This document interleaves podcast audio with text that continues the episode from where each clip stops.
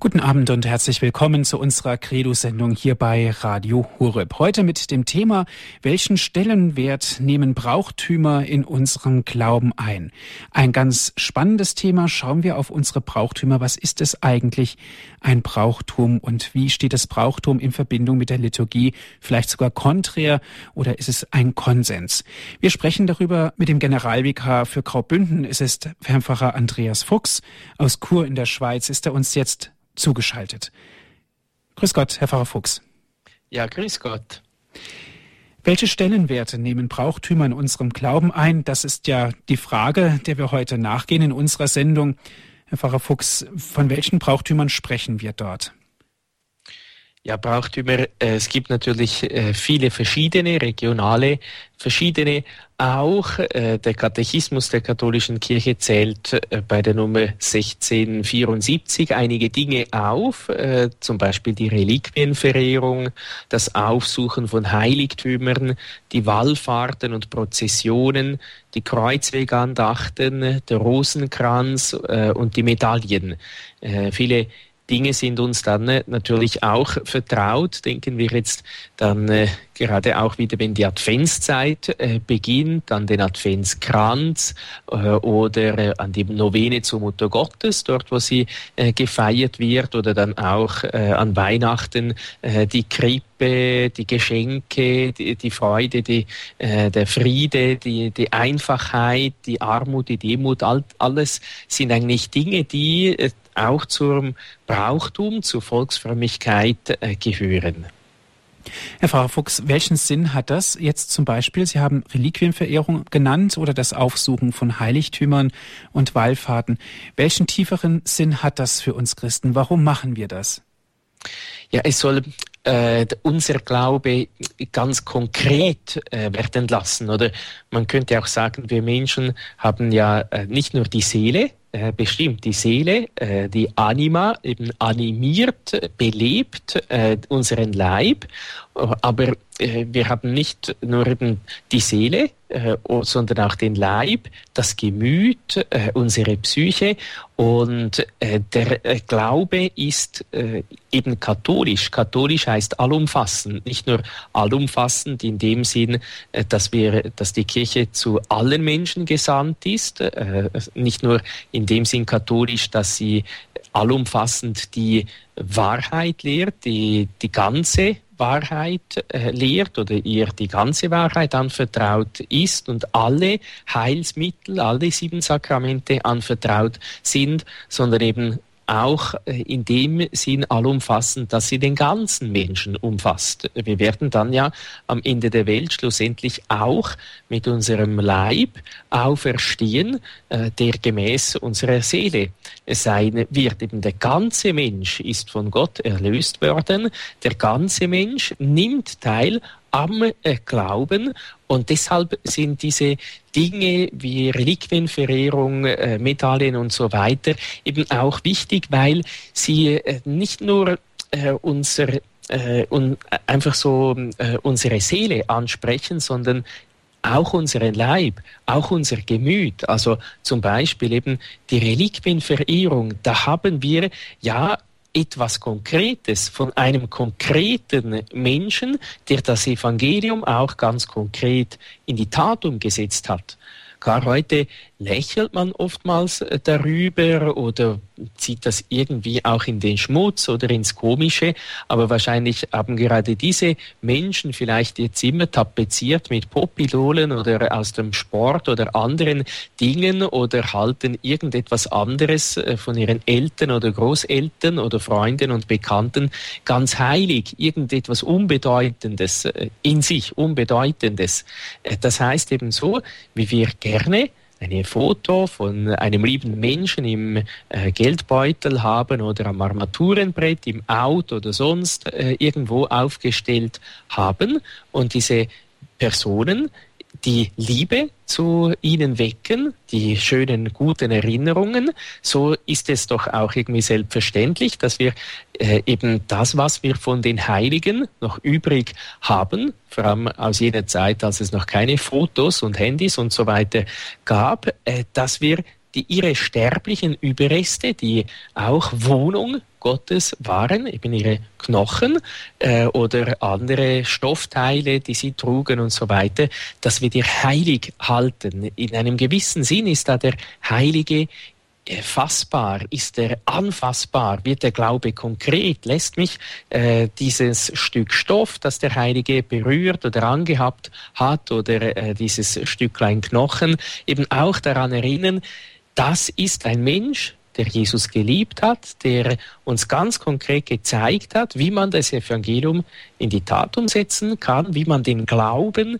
leben kann. Und äh, der ist jetzt nicht einfach getrennt von mir, sondern äh, der steht bei Gott für mich ein, der geht mir voran, legt Fürbitte für mich ein und hilft mir, dass auch ich ebenso diesen Weg der Heiligkeit, der Zugehörigkeit zu Christus, der Freundschaft mit Christus gehe. Also irgendwie wird der Glaube da eben, bleibt da nicht einfach irgendeine komische Idee, was der Glaube ja nicht ist, aber er wird dann einfach ganz konkret, äh, ganz fassbar, ganz schön. Und das ist eben auch bei den anderen Volksfrömmigkeiten äh, oder Formen der Volksfrömmigkeit, bei den anderen Brauchtümern der Fall. Irgendwie äh, der Glaube ist nicht so auf Wolke 7, sondern ist ganz äh, konkret. Er zeigt uns einen ganz konkreten Aspekt unseres Glaubens. Und deshalb haben wir diese Brauchtümer ja oftmals wirklich auch ebenso gerne, äh, weil das verstehen wir äh, irgendwie einfacher. So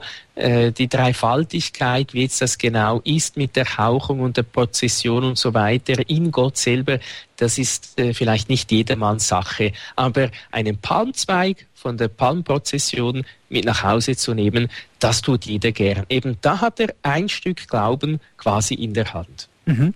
Das heißt also, wir erfahren mehr über unseren Glauben, wenn wir an diesen Brauchtümern teilnehmen, können wir das so sehen? Ja, also nehmen wir vielleicht das Beispiel, das ich jetzt vorhin gemacht habe mit dem Palmzweig habe ich auch schon gemerkt, vor allem so bei äh, italienischsprachigen Christen, das ist, äh, also äh, da gibt es je nachdem auch kein Nachtessen, wenn der Ehemann nicht mit einem Palmzweig nach Hause kommt, habe ich schon selber erlebt, äh, wie der äh, Ehemann dann noch einen Palmzweig beim Italiener Missionar holen musste und eben die Drohung war, dass er dann kein Nachtessen kriegt, wenn kein Palmzweig nach Hause kommt. Eben, das zeigt ja auch sicher, eben nicht der, der Wert des Palmzweiges ist nicht äh, im Wert des, äh, des Materials. Äh, und wir glauben auch nicht ans Material. Das Material, eben ein kleiner Zweig eines Busches, ist in sich, äh, ja, ist einfach ein Zweig eines Busches. Aber äh, äh, einerseits eben es wird gebetet, äh, er wird gesegnet und andererseits erinnert er uns daran, auch die Juden damals haben äh, Palmzweige oder einfach Zweige von den Bäumen genommen, haben Jesus zugerufen, haben damals am Palmsonntag Hosanna gerufen. Wenn wir dann noch, äh, wie es eben an einigen Orten Brauch ist, diese schönen Palmbäume äh, betrachten mit den Früchten darin, äh, mit den Stechpalmen, dann sehen wir auch, aha, äh, wenn wir vielleicht dann eben tatsächlich auch an der Palmsonntagsliturgie teilnehmen, merken wir, aha, da geht's ja um zwei Aspekte, äh, um die zwei Aspekte des Kreuzes eigentlich äh, oder unseres Lebens, Freud und Leid, die eben die Stechpalmen, äh, die Krone, die Dornenkrone, dann am Karfreitag auch das Leiden, das Leidvolle, das es auch in unserem Leben gibt, aber dann hat es ja noch, noch Palmen, äh, in den Palmbäumen hat es Äpfel, hat es Früchte, eben einerseits die Frucht, die uns den Tod gebracht hat, äh, die, äh, bei der Sünde, und auch die Frucht äh, des Todes Jesu, der den Tod durch seinen Tod besiegt hat. Und wenn ich dann diesen Palmzweig nach Hause nehme und äh, im Normalfall dann beim Kreuz aufstecke, dann zeigt er auch, Jesus, du bist äh, der Sieger, du bist mein König, eben dir huldige ich, dich bete ich an, dich allein möchte ich anbeten, an dich möchte ich denken, ich möchte wirklich Hosanna rufen und dann nicht aber auch noch kreuzige ihn. Und so merken wir, aha, an einem kleinen Palmzweig, an einem kleinen Zeichen, äh, wenn wir das wirklich aufmerksam betrachten, da hängt sehr viel, da hängt eigentlich mein ganzes Leben, da hängt irgendwie oder ist auch noch äh, da die ganze Heilsgeschichte äh, da drin. Und, und so wird eben, so kann ich auch eine Beziehung dann zu Jesus, dem Gekreuzigten haben, kann eben mein Glaube auch wirklich tiefer äh, werden. Sicher, ich kann natürlich diesen Palmzweig einfach eben wegen dem Nachtessen, das ich nicht verpassen möchte, nach Hause bringen und dann hat sich das Ganze erledigt. Äh, aber äh, das ist natürlich, äh, es ist bei, bei allen Dingen so. Ich kann das wirklich bewusst machen oder einfach auch oberflächlich und belanglos. Aber wenn die diese Brauchtümer, diese Formen der Volksfrömmigkeit wirklich gut gepflegt, mit Tiefe gepflegt werden, dann nähren sie unseren Glauben, dann helfen sie uns in der Beziehung zu Jesus, dann, äh, dann bringen sie uns auch gerade im Alltag wieder ein Stück weiter zu Jesus, ein Stück näher zu Jesus. Herr Frau Fuchs, jetzt haben Sie vorhin das Wort Volksfrömmigkeit benannt. Und dagegen können wir auch die Volksreligiosität stellen. Was sind es für beide Begriffe? Welche Wirkung hat zum Beispiel das Wort Volksfrömmigkeit?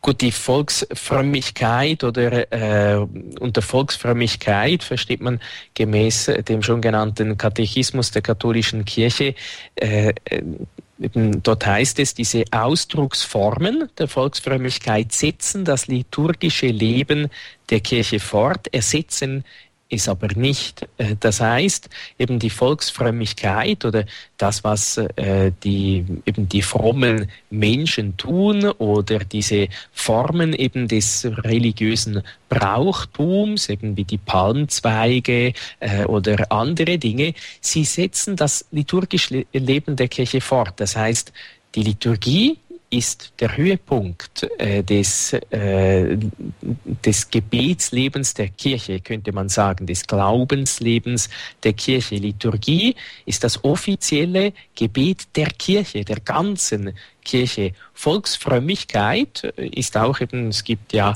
verschiedene Bräuche, auch in verschiedenen Regionen, äh, ist jetzt nicht das offizielle Gebet der Kirche, aber es fließt aus diesem hervor, beziehungsweise wenn es richtig gemacht wird, diese Volksfrömmigkeit, dann führt die Volksfrömmigkeit auch wieder zur Liturgie hin. Also es ist wie eine Bereicherung oder es ist vielleicht in einem Beispiel gesagt, so ein bisschen wie äh, die Liturgie wäre eben das Hochzeitsmahl äh, des Lammes, das ist das Lamm selber, aber die Volksfrömmigkeit äh, ist dann all das, was sonst noch auf dem Tisch zur Verschönerung ist. Also ein schönes Besteck, eine Kerze, äh, ein Blumenstrauß äh, oder sonst einfach die, die, die ganze Atmosphäre, das Ganze drumherum. Das führt mich ja auch dazu, eben zum Essen, dass ich mit mir Freude esse, mit mir Liebe, mit mir Hingabe, dass ich das, was es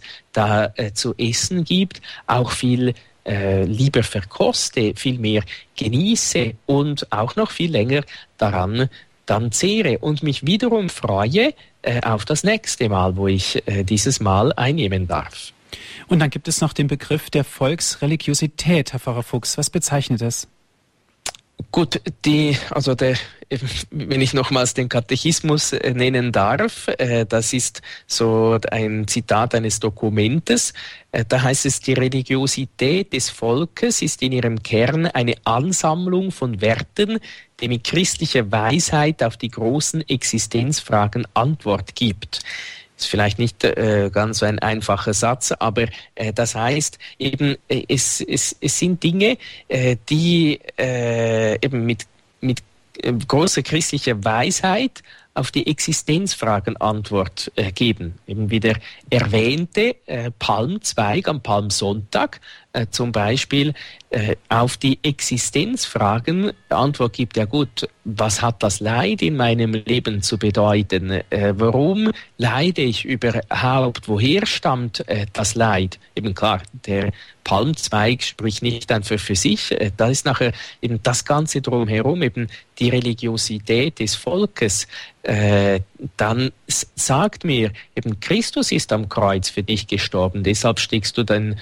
Palmzweig ja dann auch ans Kreuz. Äh, und denke daran, da ist einer, der hat schon gelitten, der leidet mit dir, du bist im Leiden nicht alleine. Also all diese Dinge, äh, die sicher auch die Liturgie in der schönsten, höchsten Form uns darbietet, aber vielleicht in eine Sprache, die wir ähm, manchmal nicht so ganz verstehen. Aber die Sprache der Volksfrömmigkeit, äh, die, der Religiosität des Volkes, die ist ein Stück weit einfacher zu verstehen, weil sie eben vielfach auch durch Zeichen spricht. Und Zeichen äh, verstehen auch Leute, die, die keine Sprache können, eben gut. Wir wissen auch so, sagen ja auch ab und zu die internationale Zeichensprache. Also äh, mein Vater hat sich meistens äh, so im Ausland mit dieser Sprache verständigt, auch wenn er kein Wort konnte, aber er hat eigentlich immer mindestens etwas zu essen und etwas zum Übernachten bekommen. Äh, eben Zeichen, mit Zeichen kann man sich auch äh, verständigen, selbst dann, wenn man die Sprache nicht kann. Sie hören die Sendung Credo hier bei Radio Hureb. Welche Stellenwerte nehmen Brauchtümer in unserem Glauben ein? Dieser Frage gehen wir nach heute mit dem regionalen Generalvikar für Graubünden. Es ist Domherr Andreas Fuchs.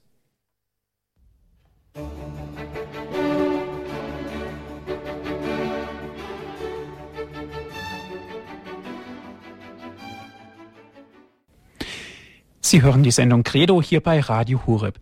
Welche Stellenwerte nehmen Brauchtümer in unserem Glauben ein? Darüber sprechen wir mit Herrn Domherr Andreas Fuchs. Er ist der Regionalgeneralvikar für Graubünden. Aus Chur in der Schweiz ist er uns jetzt zugeschaltet.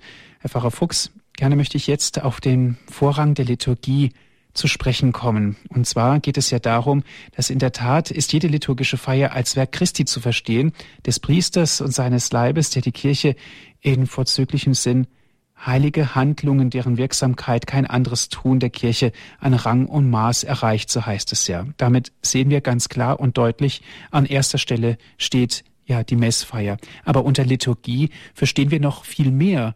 Volksfrömmigkeit bzw. Brauchtümer münden ja auch alle in einer Liturgie.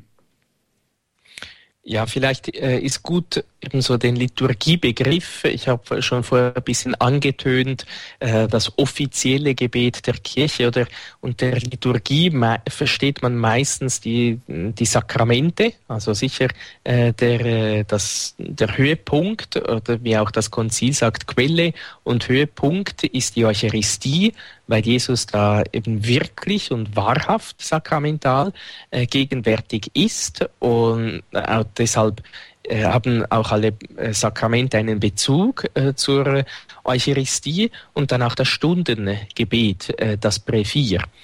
Äh, Liturgie, eben, äh, wie Sie gesagt haben, das Werk der ganzen Kirche, das Werk Christi, das Heilswerk, die Erlösung. wichtig ist in der Liturgie, feiert man eigentlich äh, eben Gegenwart, also jetzt nicht nur äh, die äh, Gegenwart, die äh, sakramentale, wirkliche Gegenwart in der Eucharistie äh, von Jesus, sondern äh, das Heilswerk wird gegenwärtig. Also zum Beispiel eben auch in der heiligen Beichte sagt der Priester, ich spreche dich los von deinen Sünden. Das, das Ich, das ist Christus. Christus, Gott äh, selber, der Sohn Gottes, spricht uns los. Also das Heilswerk, eben, dass er die Sünden vergibt, die Erlösung schenkt, äh, die Auferstehung äh, schenkt, das bewirkt Christus, das wird aktuell. Oder wie man auch so schön sagt, in der Liturgie kommt dieses Wort oftmals auch vor, das heute, das jetzt, eben das hier und jetzt, äh, oder werden wir dann auch äh, zum Beispiel bei der äh, äh, Heiligen Messe vom letzten Abendmahl am Hohen Donnerstag äh, wieder hören, wo, wo es heißt, dann nahm er das Brot in seine Hände, sagte Dank, eben das ist heute, das ist jetzt, jetzt geschieht es. Also äh, der äh, Papst, Papst Paul VI. Äh, schrieb im Marialis Cultus, das ist ein sehr schönes Schreiben über die Verehrung der Mutter Gottes und da unterscheidet er eben auch zwischen Liturgie und Volksfrömmigkeit und sagt, äh, die, äh, der Unterschied ist, dass in der heiligen Liturgie das Heilswerk gegenwärtig wird. Und in der Volksfrömmigkeit denkt man an dieses äh, äh, Heilsereignis, an dieses Geschehen. Oder er spricht dann auch vom Rosenkranz, das heißt, im Rosenkranz denken wir, betrachten wir, meditieren wir die Geheimnisse des Lebens Christi. In der heiligen Messe, in der Liturgie wird das gegenwärtig, wird das Gegenwart. Und deshalb äh, ist eben auch der Rosenkranz, die Volksfrömmigkeit auf die Liturgie hinbezogen, führt uns zur Liturgie, wenn, sie, wenn es richtig gemacht wird. Eben wenn ich gerade im schmerzhaften Rosenkranz zum Beispiel das Leiden Christi betrachte, dann äh, nachher bereite ich mein Herz für die Feier dieses äh, Leidens Christi. Und in der heiligen Messe feiern wir, ja, wir beginnen es jedes Mal in der heiligen Messe, deinen Tod, o oh Herr, verkünden wir und deine Auferstehung preisen wir. Also wir feiern dieses Leiden Christi, sein Tod wird gegenwärtig. Das Kreuzesopfer wird erneuert, wird sogenannt gegenwärtig gesetzt. Und eben da merken wir, dass uns äh, die Volksfrömmigkeit eine große Hilfe ist. Äh, die Andachten, eben der Rosenkranz, andere äh, Gebete und andere Andachten der Volks- oder Formen der Volksfrömmigkeit helfen uns, das mehr und tiefer zu verstehen und, und unser Herz noch besser zu bereiten. Das heißt also auch ganz klar, dass die sakramentalen Handlungen für das Leben in Christus absolut notwendig sind und die Formen der Volksfrömmigkeit gehören dagegen in den fakultativen Bereich. Ja, streng genommen. Wobei eben, ähm, wie soll ich sagen, äh, irgendwie gehören sie eben in sich ist klar, äh, ohne Sakramente äh, geht es nicht oder ohne Taufe äh, haben wir äh, das Leben Gottes, äh, das Leben Christi nicht in uns. Aber ähm, aber eben das Leben muss ja auch ausgefaltet werden. Oder wenn ich nochmals zu diesem äh, Mal, äh, das ich vorhin erwähnt habe, ähm, kommen darf oder das erwähnen äh, darf. Man kann auch sagen, ja gut, wenn jetzt einfach, äh, wenn ich nach Hause komme und äh, es hat ein äh, Paket mit äh, Fleisch, ein Paket mit Käse und ein Paket mit Brot und dann steht, du kannst dich äh, gerne bedienen, dann kann man sagen, ja gut, das Notwendige zum Überleben habe ich, aber mh, hm, gerade eine schöne Atmosphäre und eine Liebe und eine Hingabe äh, kommt da ja auch nicht auf. Und irgendwann habe ich dann auch mal nicht mehr großen Appetit. Ganz anders ist, äh, wenn das alles liebevoll zubereitet ist. Selbst dann, wenn ich keinen Appetit haben sollte, ich glaube, der kommt dann spätestens, wenn ich diesen fein zubereiteten Tisch sehe. Also eben in sich ist das Essen wichtig, ist das das Wichtigste, die Nahrung. Ich esse, dass ich ernährt werde. Aber wir wissen auch, äh, dass alles darum herum spielt eben auch eine große Rolle. Herr Pfarrer Fuchs, wenn wir von diesen Brauchtümern sprechen, die unseren Glauben bereichern sollen, dann stellt sich natürlich auch die Frage, welche Rolle spielt denn der Ortsordinarius zum Beispiel? Der spielt natürlich eine große Rolle insofern, äh, als dass er äh, die, die Brauchtümer ordnet. Oder es heißt auch eben äh, im Katechismus, die, die Feier dieser Volksfrömmigkeiten untersteht der Obhut und dem Urteil der Bischöfe und den allgemeinen Normen der Kirche. Äh, das heißt, eben, wie wir vorhin schon ein bisschen ange haben. Die Volksfrömmigkeit muss auch richtig gefeiert werden. Es gibt ja teils auch, das wissen wir vielleicht auch, auch aus eigener Erfahrung, ein bisschen komische Formen der Volksfrömmigkeit oder äh, Formen der Volksfrömmigkeit, die sich plötzlich verselbstständigt haben und dann etwas ganz, ganz anderes werden. Also äh, um eine vielleicht der extremeren äh, Dinge äh, zu, zu sagen, die bei uns heißt das Chilbi, äh, das ist eigentlich das Kirchweih oder die Kirmes ist das, gab in Deutschland, das, das wäre ja eigentlich das Kirchweihfest. Aber im Normalfall ist das einfach dann schlussendlich ein Vergnügungspark. Und es weiß eigentlich niemand mehr, dass das ursprünglich äh, einen kirchlichen Bezug hatte, dass das eben das Kirchweihfest war. Dort, wo ich aufgewachsen bin, gibt es das Albani-Fest, ist ein Riesenfest, drei Tage lang mit Ständen und Buden. Äh, uns weiß wahrscheinlich kaum jemand, dass das vom heiligen Albanus äh, kommt, dem Stadtpatron äh, der äh, Stadt Winterthur. Aber äh, eben, das meine ich damit, das hat sich dann ziemlich verselbstständigt.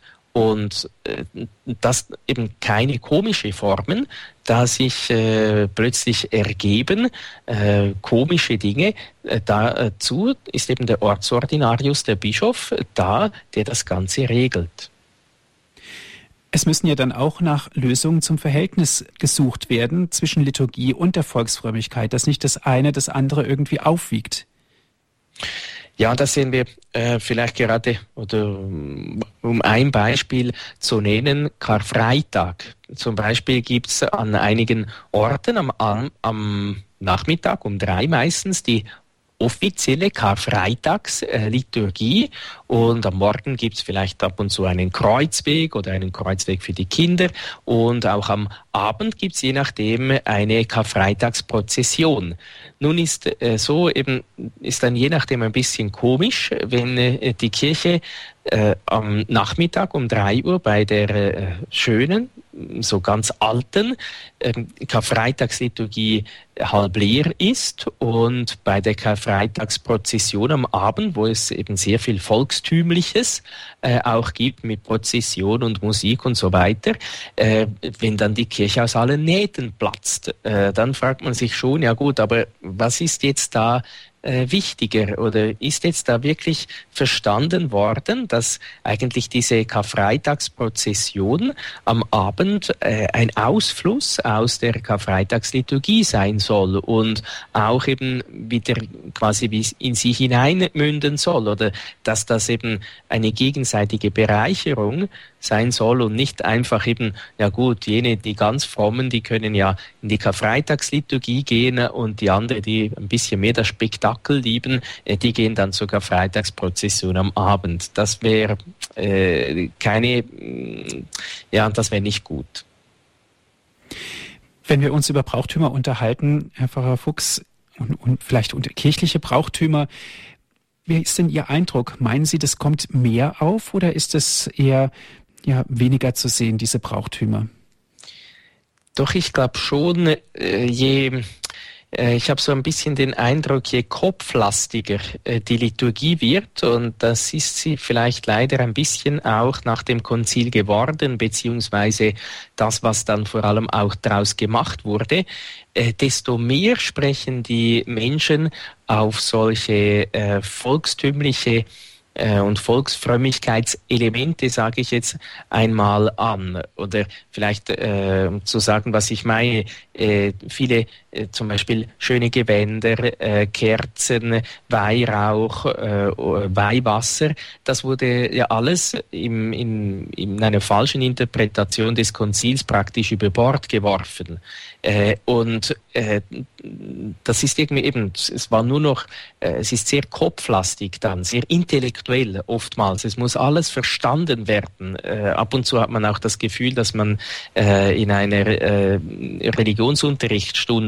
Ist. Und das ist irgendwie, das ist dann nicht mehr eigentlich das, was, was das Konzil, wenn man die Texte des Konzils liest, äh, gewollt hat. Und dann ist interessant, dann sehnen sich die Leute förmlich äh, eben nach, nach diesen kleinen Zeichen. Ich habe vorhin äh, diesen Palmzweig erwähnt. Es ist äh, je nachdem sehr beeindruckend, wie man sieht, wie wichtig das den Leuten äh, dieses, dieses Palmzweiglein ist. Oder wenn sonst irgendetwas anderes, ganz Kleines äh, geschenkt wird oder so, welche Freude, dass die Leute da haben. Irgend äh, ein, ein Kerzlein einer Osternachtfeier oder, oder sonst etwas.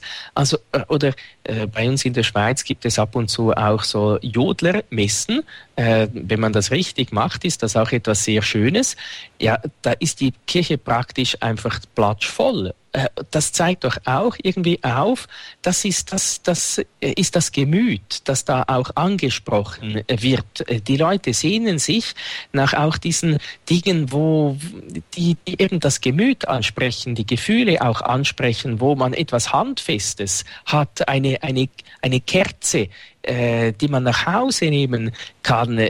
Das, eben, das, das sehe ich, das ist schon, oder da, da sprechen die Leute darauf an, und ich denke auch zu Recht darauf an, weil eben sonst, weil sonst das Gemüt, äh, der Leib wie auch zu kurz wird, eben weil vor allem dann, wenn das Intellektuelle noch betont wird, wenn wenig Lieder gesungen werden, wenn äh, eben wenn kein Weihwasser, kein Weihrauch und, und nur noch ganz wenige Kerzen und ganz ganz ganz schlichte äh, Gewänder verwendet werden, dann hat das Auge, das Ohr, äh, die Nase äh, nichts mehr von der Liturgie. Aber eben auch in diesem Sinn ist Liturgie eben allumfassend, alle Sinne auch umfassend und ansprechend.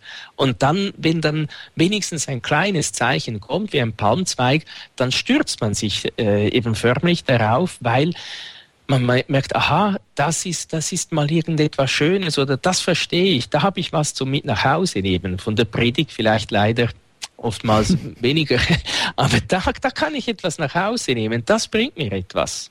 Also, aber es muss aber auch vermieden werden, Herr Pfarrer Fuchs, da werden Sie mit Sicherheit mir recht geben, dass das Verhältnis von Liturgie und Volksfrömmigkeit nicht als Gegensatz darzustellen ist und auch nicht als gleichwertig. Ja, unbedingt. Also das natürlich schon. Eben wenn dann nur noch äh, solche ich sage jetzt mal ein bisschen überspitzt, solche Show-Elemente oder solche Gemütseinlagen da äh, geboten werden, das ist ja, das ist nicht der Sinn der Liturgie und auch nicht der Sinn der Volksfrömmigkeit. Also man darf das nicht jetzt einfach so quasi vermarkten, äh, dass man sich überlegt, ja gut, aha, die Leute haben gerne Palmzweige und gerne Kerzen, jetzt biete ich jeden Sonntag was zum Mitnehmen, äh, dann komme ich gut an. Also äh, das ist nicht der Sinn der Liturgie und auch nicht der Sinn der Volksfrömmigkeit. Eben beides muss geschätzt werden, beides muss gepflegt werden äh, und, und äh, beides muss seinen Wert haben. Und mit äh, gepflegt werden, meine ich eben auch, dass man die Liturgie sich wirklich bemüht, so zu feiern, wie die Kirche es möchte und möglichst feierlich auch, also nicht irgendwie so ein komischer Pomp, das nicht, aber die Liturgie als solche eben feierlich heißt mit ganzem Herzen auch, mit ganzer Hingabe auch. Oder feierlich kann auch heißen, nur schon einfach, dass der Kirchenraum auch gepflegt ist. Äh, das äh, achtet man vielleicht bewusst oder unbewusst, aber die Gläubigen, wenn der Kirchenraum nicht gepflegt ist, wenn da alles schmutzig und, und schmuddelig ist, dann merkt man irgendwie, da stimmt etwas nicht. Äh, und eben das, so muss auch die Liturgie gepflegt sein und auch die Volksfrömmigkeit soll äh, gepflegt sein, eben in Harmonie, in Ausgewogenheit mit der Liturgie. Also es, es wäre eben komisch, wenn man äh, fünf Stunden äh, Karfreitagsprozession macht und noch eine gute halbe Stunde Karfreitagsliturgie. Das stimmt ja dann irgendwie so, äh, dass diese Ausgewogenheit auch nicht mehr ganz. Herr Frau Fuchs, können wir so weit gehen und sagen, diese Brauchtümer, die ja unsere Volksfrömmigkeit ausdrücken, sind auch ein Ausdruck unserer Seelen? Ja, denke, das, das kann man kann man schon auch so der, so der Ausdruck der sogenannten Volksseele oder eben der Volksfrömmigkeit unseres, unseres Glaubens auch irgendwie eben das, äh, das was man ähm, da in der Liturgie auch feiert, äh, weiterzuführen oder einfach dem auch noch im, in anderen Dingen Ausdruck zu verleihen. Ja. Gut, herzlichen Dank bis hierhin. Sie hören die Sendung Credo hier bei Radio Horeb. Welche Stellenwerte nehmen Brauchtümer in unserem Glauben ein? Wir sprechen mit Herrn Domherr Andreas Fuchs. Er ist der regionale Generalvikar für Graubünden.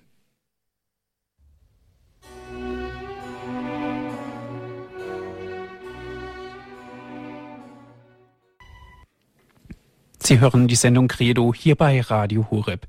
Welche Stellenwerte nehmen Brauchtümer in unserem Glauben ein? Darum geht es heute. Wir sprechen mit Domherr Andreas Fuchs. Er ist der regionale Generalvikar für Graubünden. Herr Domherr, wenn wir über Brauchtümer sprechen, was liegt denn Ihnen ganz besonders am Herzen? Welches Brauchtum?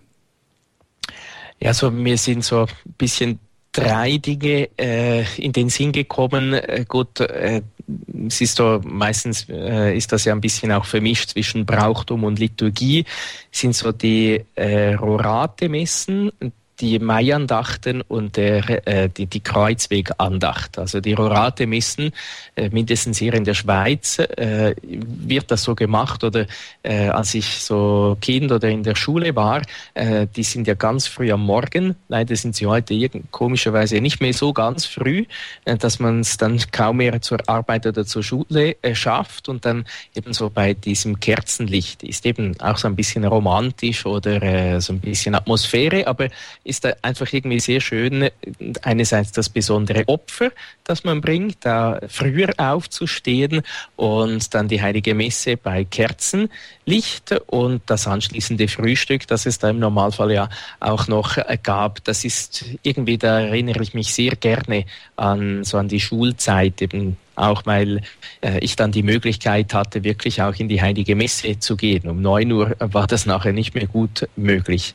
Und dann auch die Mai-Andachten, äh, so mit Aussetzung meistens äh, dann auch und äh, einfach ja schönen Liedern und äh, und ja eine schöne Andacht äh, zur Ehre der Mutter Gottes und dann auch der, der Kreuzweg, äh, die Kreuzwegandacht oder das äh, Beten des Kreuzweges. Das hatten wir auch immer am Freitag im Seminar und äh, das, ja, das ist auch irgendwie so besonders, sich in das Leiden Christi so auch betend, betrachtend zu vertiefen, das mit dem eigenen Leben auch zu vergleichen oder das eigene Leben da eben auch wieder ein Stück weit zu entdecken und da auch wieder Hoffnung und, und Kraft aus dem Leiden Christi zu schöpfen. Also das sind einfach so die Dinge, die mir jetzt bei der Vorbereitung der Sendung so ein bisschen in den Sinn gekommen sind, was, was mir jetzt äh,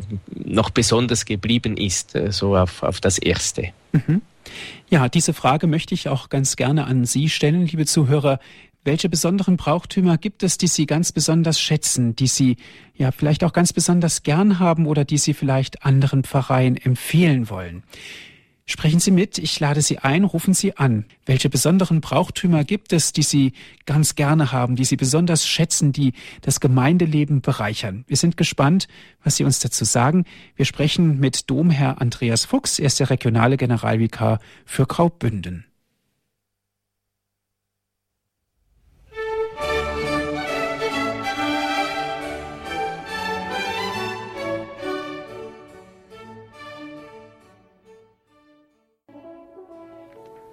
Sie hören die Sendung Credo hier bei Radio Hureb. Welchen Stellenwert nehmen Brauchtümer in unserem Glauben ein?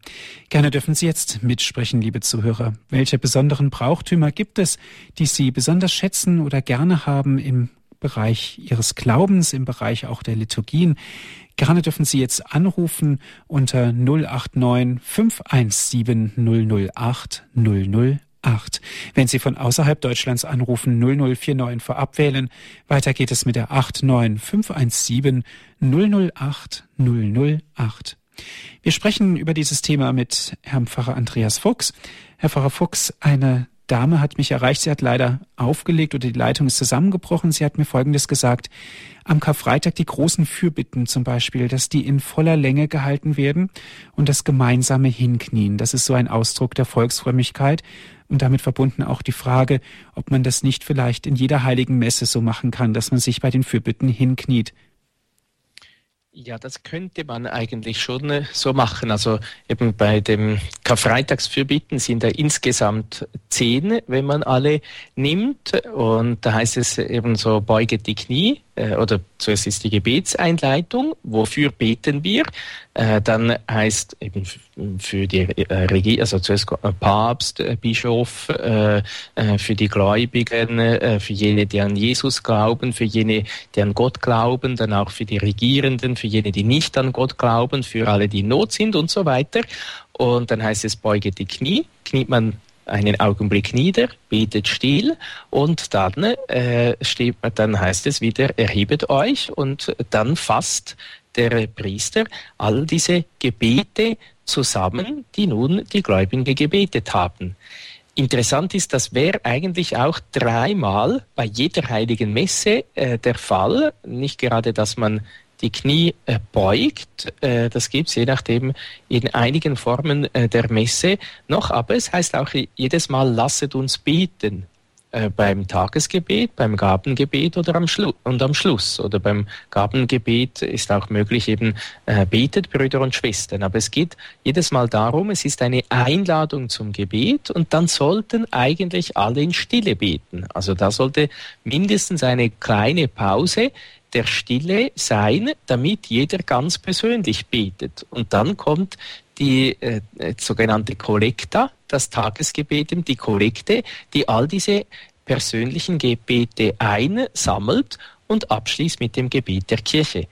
Äh, sicher eben, äh, es wäre für das Tagesgebet dort ist es nicht vorgesehen, dass man kniet für äh, die Fürbitten. Sonst könnte man eigentlich äh, schon auch das oder zumindest, dass man irgendwie so äh, eine kleine Stille hält, wo man jetzt steht oder kniet, damit wirklich jeder merkt, aha, jetzt eben lasset uns beten, ist eigentlich ein Befehl. Jetzt musst du beten. Äh, jetzt ist jeder gefordert, selbstständig zu beten und dann tragen wir, dann sammeln wir das und tragen wir das alles gemeinsam vor Gott mindestens so ab und zu könnte man das äh, schon auch machen bei den Fürbitten. Das wäre würde auch ein bisschen gute, positive Abwechslung geben, ja. Mhm. Es geht weiter mit Herrn Gutmann. Er ruft aus der Nähe an von Baden-Baden. Grüß Gott. Ja, grüß Gott, Herr ist Gutmann. Ja. Also, meine Frau ist vor sechs Jahren gestorben.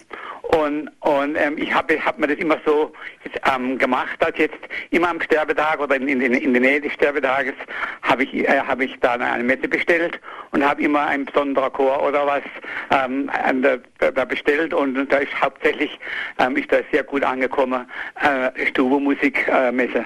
Und da war die Kirche immer voll wie fast wie an Weihnachten. Und, und also das, das ist sehr schön war das immer und habe auch mal den Gesangverein.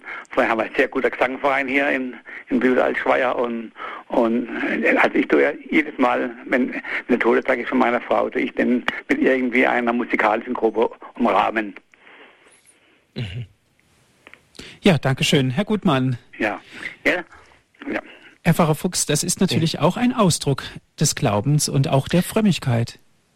Ja, und auch äh, wirklich auch ein sehr schöner. Er drückt äh, nicht nur den Glauben, sondern auch die Liebe zur verstorbenen Frau oder zur verstorbenen Person aus, wenn man da eben etwas ganz Spezielles macht. Irgendwie äh, möchte man ja auch seine Liebe zum Verstorbenen kundtun und nicht einfach so ganz, äh, eben möchte man auch etwas daran setzen und, und, und wenn man diese Möglichkeit hat, mit Chor oder sonst musikalisch die Heilige Messe so zu verschönen, umso schöner, ja. Dankeschön, Herr Gutmann, für Ihren Anruf. Herr Frau Fuchs, das, was Herr Gutmann gesagt hat, denke ich, ist auch was ganz Wunderbares, denn es ist für die eigene Frau, aber es ist ja auch sozusagen für die Bereicherung der ganzen Gemeinde, auch zur Bereicherung und ja auch zur Hinführung in der Liturgie, in der Heiligen Messe. Ja, also gerade auch all das, was so um Beerdigungen und eben Jahrestag äh, äh, herum ist, das sind, das ist ja auch äh, eben die einen sagen, ja, ich möchte da keine großen, äh, große Beerdigung haben, mir genügt etwas Bescheidenes. Ja gut, stimmt schon, das Wichtigste ist das Gebet für den Verstorbenen, aber eben auch wir haben ein Gemüt und wir trauern und äh, wenn, wenn da äh, bei einer Beerdigung einer geliebten Person einfach jetzt mal absolut keine Blumen wären, das würden wir doch irgendwie auch empfinden, würden denken, ja, war die uns nicht mehr wert oder was ist, was ist los? Da stimmt doch etwas nicht. Klar, bringen die Blumen der Verstorbenen eigentlich nicht viel, aber uns bringen sie viel. Also insofern bringen äh, der Verstorbenen die Blumen etwas, weil es, weil es auch ein Ausdruck des Glaubens und der Liebe äh, zur verstorbenen Person ist. Aber vor, vor allem ist es ja auch ein, Aus, äh, ein Trost, Trost für uns, wenn äh, durch meine, äh, wenn jetzt äh, meine Mutter oder äh, meine Frau äh, oder sonst irgendeine liebe Person stirbt und äh, viele Verwandte und Bekannte äh, da ganz viele Blumen bringen, dass irgendwo äh, ist doch das auch für mich ein Zeichen der Liebe und der Wertschätzung. Und ich sehe, viele Menschen trauern mit mir, äh, sie leiden mit äh, mir, sie möchten äh, ihre Liebe, äh, ihre Wertschätzung für die verstorbene Person zum Ausdruck bringen. Und das ist auch ein großes Zeichen des Trostes. Ein besonderes Zeichen ist natürlich auch, wenn wir jetzt in die Adventszeit hineinschauen, zum Beispiel der Adventskranz. Und da stellt sich natürlich auch immer wieder die Frage, ist es ein christliches Symbol oder worum geht es da eigentlich, Herr Pfarrer Fuchs? Ja gut, äh, ursprünglich äh, ist der Adventskranz, vielleicht das wüsste ich jetzt nicht äh, genau, von wo er kommt, aber er kann bestimmt christlich gedeutet äh, werden. Insofern, er ja er hat vier Kerzen, äh, die für die vier Adventssonntage stehen. Deshalb sind die Kerzen ursprünglich eigentlich auch violett oder wer es noch ganz genau nimmt, äh, da hatten wir damals unseren Regens im Priesterseminar ausgelacht, als er einen Adventskranz mit drei Violetten violetten und einer rosaroten Kerze nahm, dachten wir ja, aber jetzt stimmt etwas irgendwie nicht mehr ganz, hat er nicht vier gleichfarbige Kerzen nehmen können. Und äh, wir lachten dann nicht mehr, als er uns erklärte, warum das so ist, eben weil der eine Adventssonntag, äh, der äh, äh, Gaudete Sonntag eben äh, die Freude oder eben die liturgische Farbe, äh, die da im Normalfall genommen wird, das rosarote versinnbildet. Und äh, so ist eben ein schönes Zeichen der Adventskranz. Er führt uns immer mehr zum Licht, zur Geburt Christi, äh, des Lichtes der Welt. Eben, es wird immer heller. Äh, unser Leben soll auch immer heller werden. Dann kann man auch den Kranz äh, in sich deuten, ein, eben ein Kranz ein Kreis, hat keinen Anfang, kein Ende, so wie Gott kein Anfang, kein Ende hat. Äh, die, die grünen Zweige sind äh, versinnbilden die Hoffnung, die Hoffnung auf Heil oder auch so die, äh, die, die Früchte äh, dann äh, der guten Werke, wo wir uns äh, vorbereiten sollen oder man kann die vier, äh, die vier Kerzen auch deuten auf die vier Kardinaltugenden, die wir erwerben sollen, um dem Herrn den Weg zu bereiten. Also eben, äh, es gibt viele Deutungen oder auch die Kerze in sich ein wunderbares äh, Zeichen, das man deuten äh, kann, das eine sehr schöne Bedeutung hat, gerade auch für die Adventszeit. Aber ob jetzt das wirklich ursprünglich urchristlich ist, äh, glaube ich eher nicht. Aber mhm ähm, muss auch nicht unbedingt sein. Ja, es gibt auch viele, sonst viele äh, Feste oder äh, die je nachdem heidnischen Ursprungs waren ursprünglich und dann verchristlicht wurden. Denken wir an äh, das Fest äh, dann im Februar, äh, Kathedra Petri, sicher eben, es ist der Lehrstuhl des Petrus, aber um diese Zeit herum wurden in Rom äh, Festmäler gehalten auf äh, den Friedhöfen, weil man eben irgendwie so auch glaubte bei den äh, Römern, dass da äh, die Verstorbenen irgendwie auch Anteile erhalten und dann wurden, wurde ein Stuhl hingestellt und aus dem soll sich, weiß nicht, äh, ob das äh, auch stimmt, soll sich eben dieses Fest dann auch, die Christen haben dann das übernommen und haben daraus eben die, sagen, ja gut, wir denken an Petrus und äh, an den Lehrstuhl Petri. Äh, Viele Male ist es aber auch umgekehrt gelaufen, wie ich schon mit dem Kirchweihfest angedeutet habe, oder auch den, den Karneval, Fastnacht, ist die Nacht vor dem Fasten, äh, wo man nochmal ein bisschen feierlich isst und dann eben wirklich streng zu fasten beginnt, aber äh, oder eben Karneval, äh, das Fleisch geht dann weg oder alle Fleischeslüste sollen auch weggehen, was ja heute einfach noch Klamauk und Blödsinn oftmals leider ist. Also viele Feste, äh, christliche, ursprünglich christliche Feste, die dann plötzlich jetzt auch äh, quasi heidnisch wurden. Herzlichen Dank, Herr Pfarrer Fuchs, für Ihre Ausführungen heute zum Thema, welche Stellenwerte nehmen Brauchtümer in unseren Glauben ein. Ich darf mich ganz herzlich auch bei Ihnen bedanken, liebe Zuhörer, dass Sie mit dabei gewesen sind.